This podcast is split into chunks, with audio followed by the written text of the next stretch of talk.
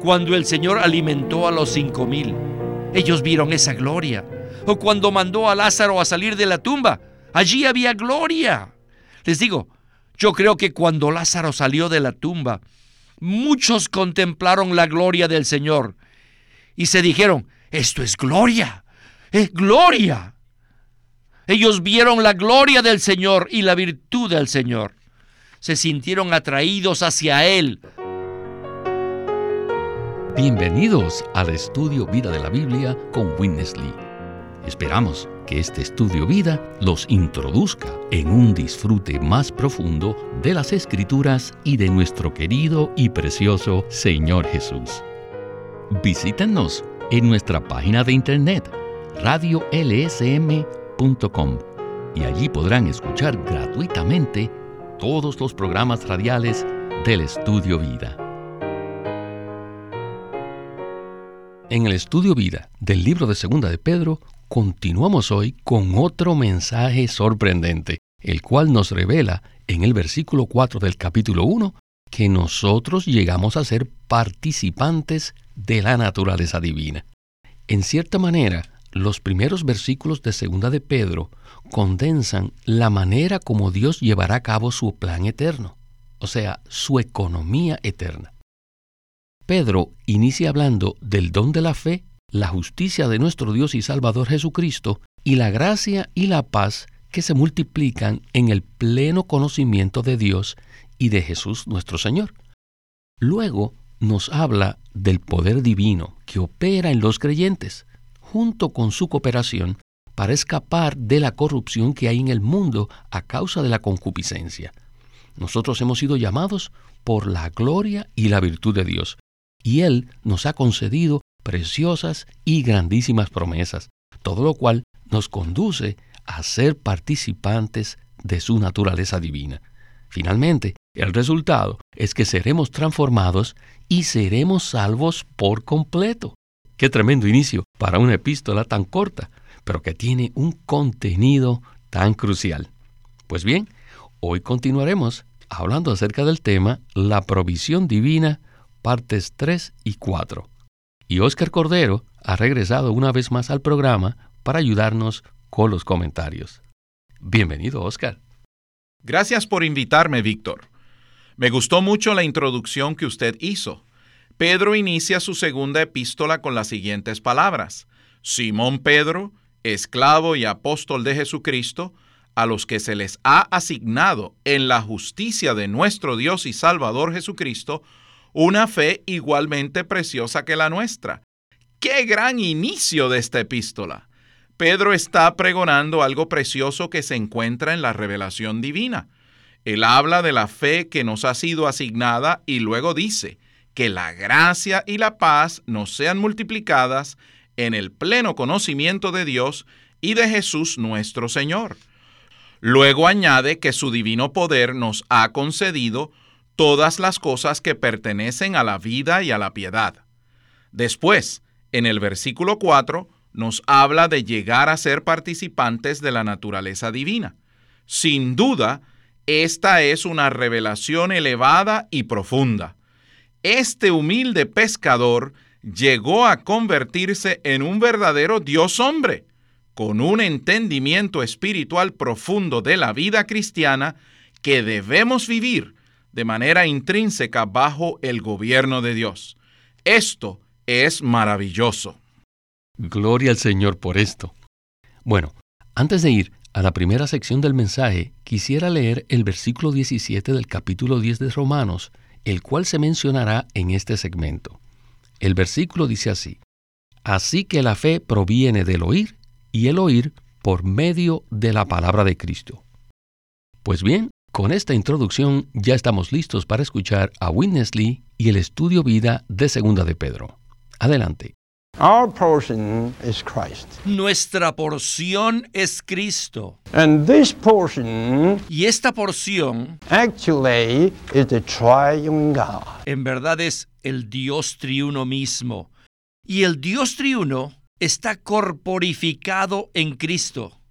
Cristo es la corporificación o la encarnación del Dios triuno como nuestra porción. Y este Cristo es revelado en el Nuevo Testamento. Y todo el Nuevo Testamento es el contenedor, el recipiente de este Cristo, quien corporifica al Dios triuno como nuestra porción.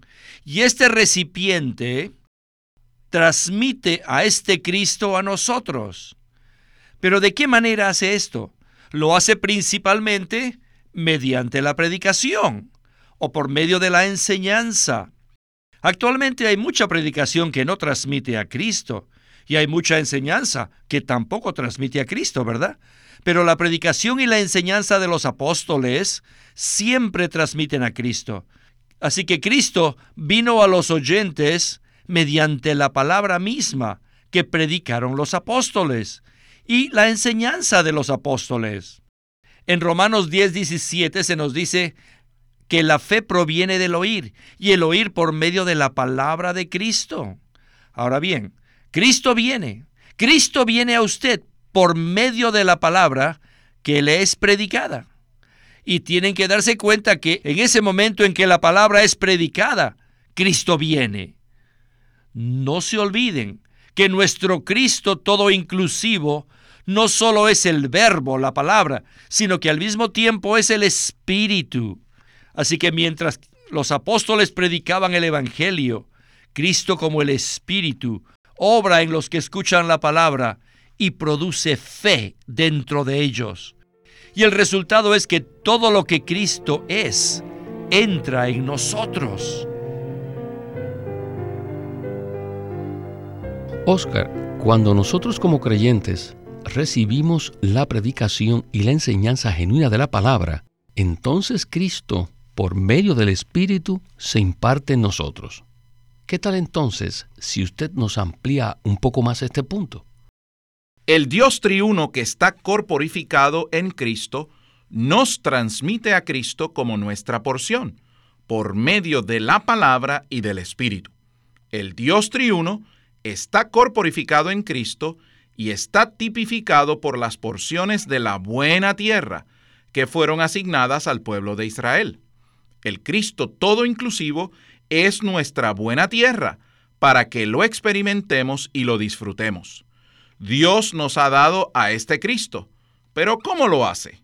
Pues bien, Cristo se transmite a nosotros por medio de la palabra de Dios, la cual nos es anunciada mediante la predicación apropiada del Evangelio y la enseñanza de la verdad. A medida que la palabra nos es predicada y enseñada, entonces Cristo como el Espíritu vivificante opera en nosotros, a fin de impartirse en nuestro ser por medio de la fe, la cual es el propio Cristo como nuestra habilidad para creer. Es esencial que comprendamos que la fe que nos ha sido asignada no es simplemente un medio para que recibamos algo de parte de Dios. Debemos comprender que la fe es el propio Cristo que hemos recibido. Cristo es nuestra porción y es aquel que Dios nos ha transmitido a través de la palabra, por medio del Espíritu y por la fe. No obstante, según lo que dice Pedro, Dios nos ha asignado la fe. La expresión fe asignada indica que la fe en sí misma es la asignación. Sin embargo, en las demás partes de la Biblia dice que Cristo es nuestra porción asignada. Entonces, ¿será que hay algún conflicto entre estos dos asuntos? No. Por supuesto que no hay ningún conflicto ni contradicción, porque Cristo es nuestra porción, nuestra fe y nuestro todo. No obstante, es necesario que se nos asigne cierta porción de fe, para que cuando estemos bajo la predicación y la enseñanza de la palabra, en nuestro interior se produzca algo que Witness Lee denominó un clic. Este clic es como el sonido del obturador de una cámara fotográfica. Este es el clic de la fe en nuestro interior, que hace que Cristo llegue a convertirse en nuestra porción personal, subjetiva e interna. Es de esta manera que nosotros podemos disfrutar a Cristo. Gracias, Oscar. En 2 de Pedro 1.4 se nos dice lo siguiente, por medio de las cuales Él nos ha concedido preciosas y grandísimas promesas. Este es un versículo que ha sido muy valorado por los cristianos. Sin embargo, necesitamos ver que está conectado con el versículo 3 del capítulo 1 mediante la frase por medio de las cuales. Así que, para ubicarnos en el contexto apropiado de esta porción, es necesario que leamos las palabras finales del versículo 3 y las juntemos con el versículo 4. Esta porción dice así, que nos llamó por su propia gloria y virtud, por medio de las cuales Él nos ha concedido preciosas y grandísimas promesas. Aunque estos versículos no son fáciles de comprender, recibiremos mucha ayuda en el próximo segmento del mensaje. Adelante con Witness Lee. El versículo 4 es crucial y es duro de comprender, pero todos los necesitamos. Sin embargo, es un versículo difícil de entender. A los cristianos les gusta mucho este versículo porque muestra que Dios nos ha dado preciosas y grandísimas promesas. Pero a casi todos se les olvida leer la primera frase, que dice, por medio de las cuales. ¿Por qué no tienen en cuenta esta frase? Simplemente porque no la comprenden. Es muy difícil comprender la frase por medio de las cuales, porque esta frase se refiere a la gloria y a la virtud del Señor que se mencionan en el versículo anterior. Cuando el Señor Jesús estuvo en la tierra, los discípulos pudieron contemplar la virtud que exhibía su conducta y su vida diaria. Asimismo, ellos también presenciaron la gloria del Señor en el monte de la transfiguración, cuando el Señor alimentó a los cinco mil. Ellos vieron esa gloria o cuando mandó a Lázaro a salir de la tumba. Allí había gloria. Les digo, yo creo que cuando Lázaro salió de la tumba, muchos contemplaron la gloria del Señor y se dijeron, esto es gloria, es gloria. Ellos vieron la gloria del Señor y la virtud del Señor. Se sintieron atraídos hacia Él. Así que después de la resurrección del Señor, en el día de Pentecostés, Pedro estaba lleno de gloria, lleno de virtud. Mírenlo dando el mensaje en el día de Pentecostés. Se puso de pie con los once. Miren la situación allí, llena de gloria, llena de virtud. Ahora entienden que los discípulos se encontraban en una esfera llena de gloria y virtud, a la cual ellos habían sido llamados. Ahora podemos comprender que por medio de esta gloria y virtud, Dios nos ha concedido preciosas y grandísimas promesas.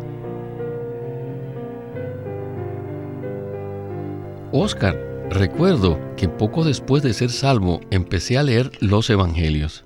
En ese entonces yo amaba los Evangelios porque percibía a una persona muy atractiva que llamaba mi atención. Y esa persona maravillosa todavía me atrae mucho hoy en día.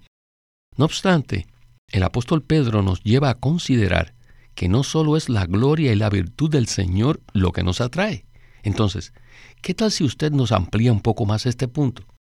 Estas palabras aparentemente sencillas del versículo 4, por medio de las cuales se refieren a la gloria y la virtud del Señor que se mencionan en el versículo 3.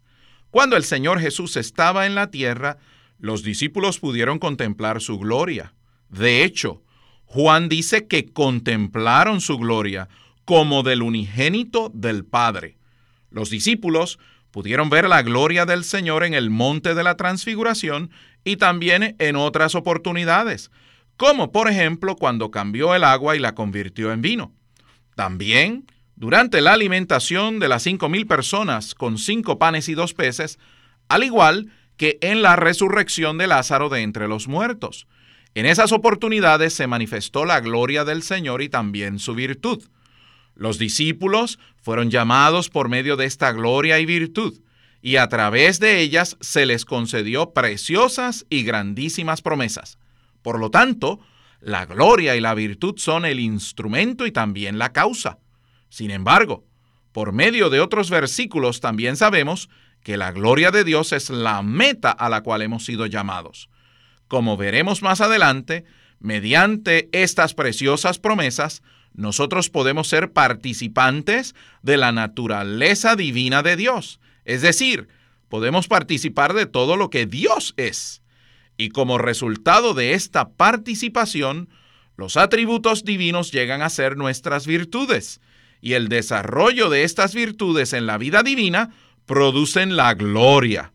Por un lado, hemos sido llamados mediante la gloria y la virtud del Señor. Por otro lado, hemos sido llamados a entrar en la gloria y en la virtud. Así que en resumen, por medio de su gloria y su virtud, el Señor nos ha concedido preciosas y grandísimas promesas, a fin de que nosotros seamos participantes de su naturaleza divina, con miras a la meta final de que nosotros lleguemos a expresar la gloria de Dios. Muchas gracias, Oscar, por esta explicación tan acertada. Bien, necesitamos avanzar en el programa, así que regresemos de nuevo con Witness Lee y el estudio vida de Segunda de Pedro. Adelante. Él nos ha llamado por su propia gloria y virtud, por medio de las cuales nos ha concedido todas las promesas, para que, en el versículo 4, lleguemos a ser participantes de la naturaleza divina a cada hora y cada día. Una cosa es tener la vida eterna y otra cosa es participar de la naturaleza divina. La vida eterna se recibe de una vez y para siempre, mientras que participar de la naturaleza divina es una acción continua. Y aún incluso me atrevo a decir que participaremos de la naturaleza divina por toda la eternidad. Ahora les pregunto, ¿Cómo podemos llegar a ser participantes de la naturaleza divina? Y la respuesta está en el mismo versículo, que dice, habiendo escapado de la corrupción que hay en el mundo a causa de la concupiscencia. Como aquellos que hemos sido redimidos, debemos abstenernos de las concupiscencias y ya no vivir más en la carne, en las concupiscencias de los hombres esto es lo que significa escapar de la corrupción que hay en el mundo a causa de la concupiscencia. Y claro, es la manera como vive la gente del mundo. Dios nos ha dado muchas promesas, que Él producirá en nosotros la virtud y la gloria a fin de que participemos de la naturaleza divina y que tengamos parte en esta naturaleza divina. Esta es la operación de Dios sin embargo, esta operación requiere nuestra cooperación y nuestra cooperación es abstenernos de la vida lujuriosa y de la corrupción que hay en el mundo a causa de esta concupiscencia. Tienen que escaparse. Una vez que nos hayamos escapado de tal corrupción, estaremos listos para ser participantes de la naturaleza divina. Ahora, tengo la carga de hablarles un poco acerca de la naturaleza divina. La naturaleza divina es simplemente lo que Dios es. Y puesto que todos hemos nacido de Dios, poseemos su vida y su naturaleza. En otras palabras, somos iguales a Él en vida y en naturaleza. Tenemos su naturaleza, pero no poseemos la deidad, ni somos objetos de adoración. ¿Comprenden lo que les quiero decir? Algunos de los primeros padres de la iglesia del siglo II y del siglo III enseñaron acerca de la deificación de los creyentes, pero ellos jamás dijeron que los creyentes podían llegar a ser parte de la deidad, ni que serían adorados como Dios. Si hubieran enseñado esto, ellos serían herejes. Lo que ellos quisieron dar a entender es que los cristianos Aquellos que han sido regenerados por Dios poseen la vida y la naturaleza de Dios.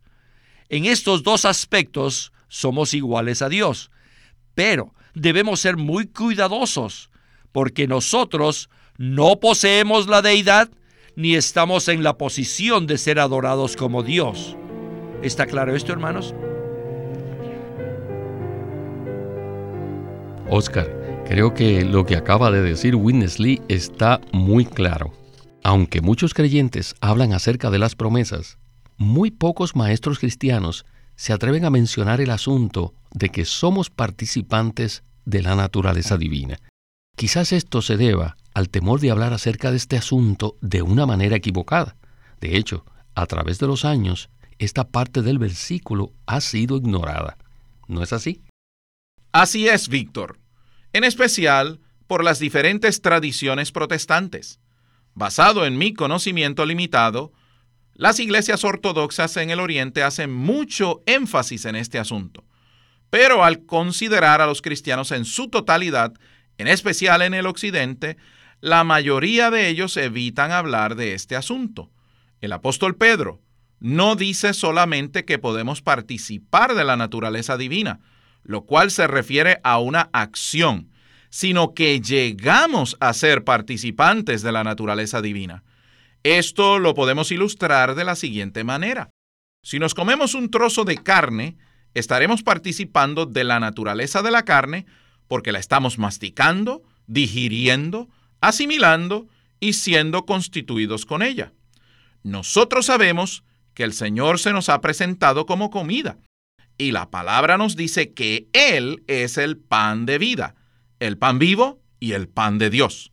Por consiguiente, a medida que nosotros participamos del Señor al comerle en su palabra, entonces le digerimos, le asimilamos y somos constituidos con sus elementos divinos, los cuales están relacionados con los diferentes aspectos de su naturaleza divina.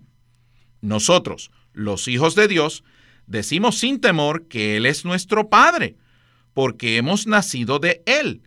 Y como hijos de Dios, nosotros poseemos la vida y la naturaleza de nuestro Padre Celestial.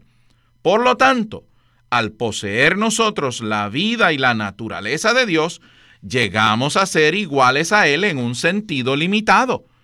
Es decir, nosotros jamás poseeremos su deidad y jamás seremos dignos de adoración.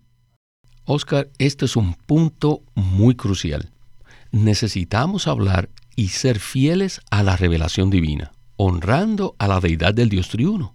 Nosotros, los hijos de Dios, somos divinos en el sentido de que poseemos la vida y la naturaleza de Dios.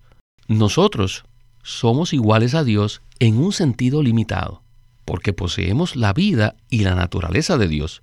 Sin embargo, nosotros nunca jamás llegaremos a poseer la deidad de Dios, ni tampoco seremos objeto de adoración.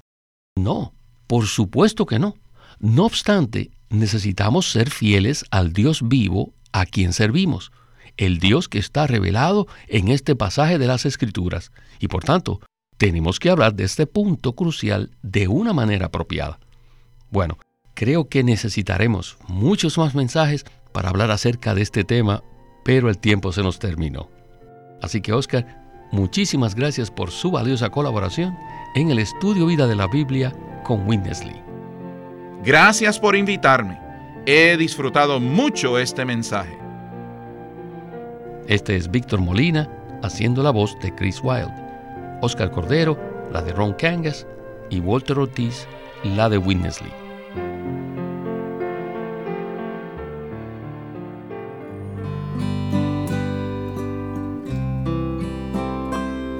Living Stream Ministry presenta el libro titulado El misterio de Dios y el misterio de Cristo. En Efesios 1, del 9 al 10, habla que Dios quiere darnos a conocer el misterio de su voluntad. En el capítulo 3 dice, y de alumbrar para que todos vean cuál es la economía del misterio escondido desde los siglos en Dios. El capítulo 5, versículo 32 dice que grande es este misterio mas yo digo esto con respecto a Cristo y la iglesia. Colosenses 2.2 nos habla de un misterio que es el misterio de Dios. Y Primera de Timoteo 3.16 también menciona otro misterio que es el misterio de la piedad. Hay muchos misterios en la Biblia, Pero ¿qué cosa es el misterio de Dios y el misterio de Cristo? Estas frases y palabras en la Biblia nos dan la clave para entender la revelación que esconden las escrituras. Por eso les recomendamos este libro, El misterio de Dios y el misterio de Cristo, por Witness Lee. Queremos animarlos que visiten nuestra página de internet libroslsm.com. Allí encontrarán los libros impresos del Ministerio de Watchman Nee y Witness Lee, la Santa Biblia versión recobro con sus notas explicativas y también encontrarán folletos, himnos, varias publicaciones periódicas y libros en formato electrónico. Por favor, visiten nuestra página de internet libroslsm.com. Una vez más, libroslsm.com. Queremos presentarles la versión recobro del Nuevo Testamento. ¿Y por qué tenemos esta versión recobro? Debido a que a través de los siglos el Señor ha recobrado muchas verdades de su economía entre los hombres. Desde los días de Martín Lutero en particular, este recobro ha progresado constantemente. A partir de la justificación por fe, la cual fue recobrada en esos tiempos, hasta la verdad de experimentar la iglesia, el cuerpo de Cristo, vista y disfrutada por muchos cristianos hoy, este recobro ha sido como un hilo dorado que une la iglesia en el tiempo. Las verdades recobradas y la herencia de los creyentes deben ser poseídas y disfrutadas por todos los creyentes hoy día. El Nuevo Testamento versión recobro reúne en un solo tomo todos estos aspectos notorios del recobro de la verdad y la experiencia de la vida cristiana.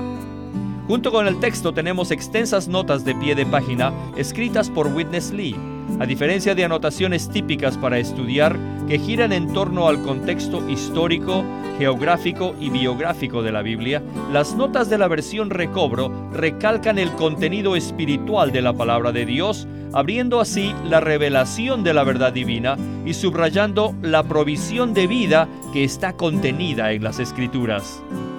Al comienzo de cada libro se halla un bosquejo que presenta una síntesis completa del libro. Dichos bosquejos destacan el significado espiritual de los libros del Nuevo Testamento y nos dan una visión nueva, fresca y viva de cada uno de ellos.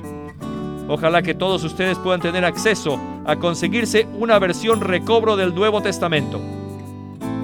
Llámenos a nuestro teléfono gratuito 1-800-810-1149 1-800-810-1149.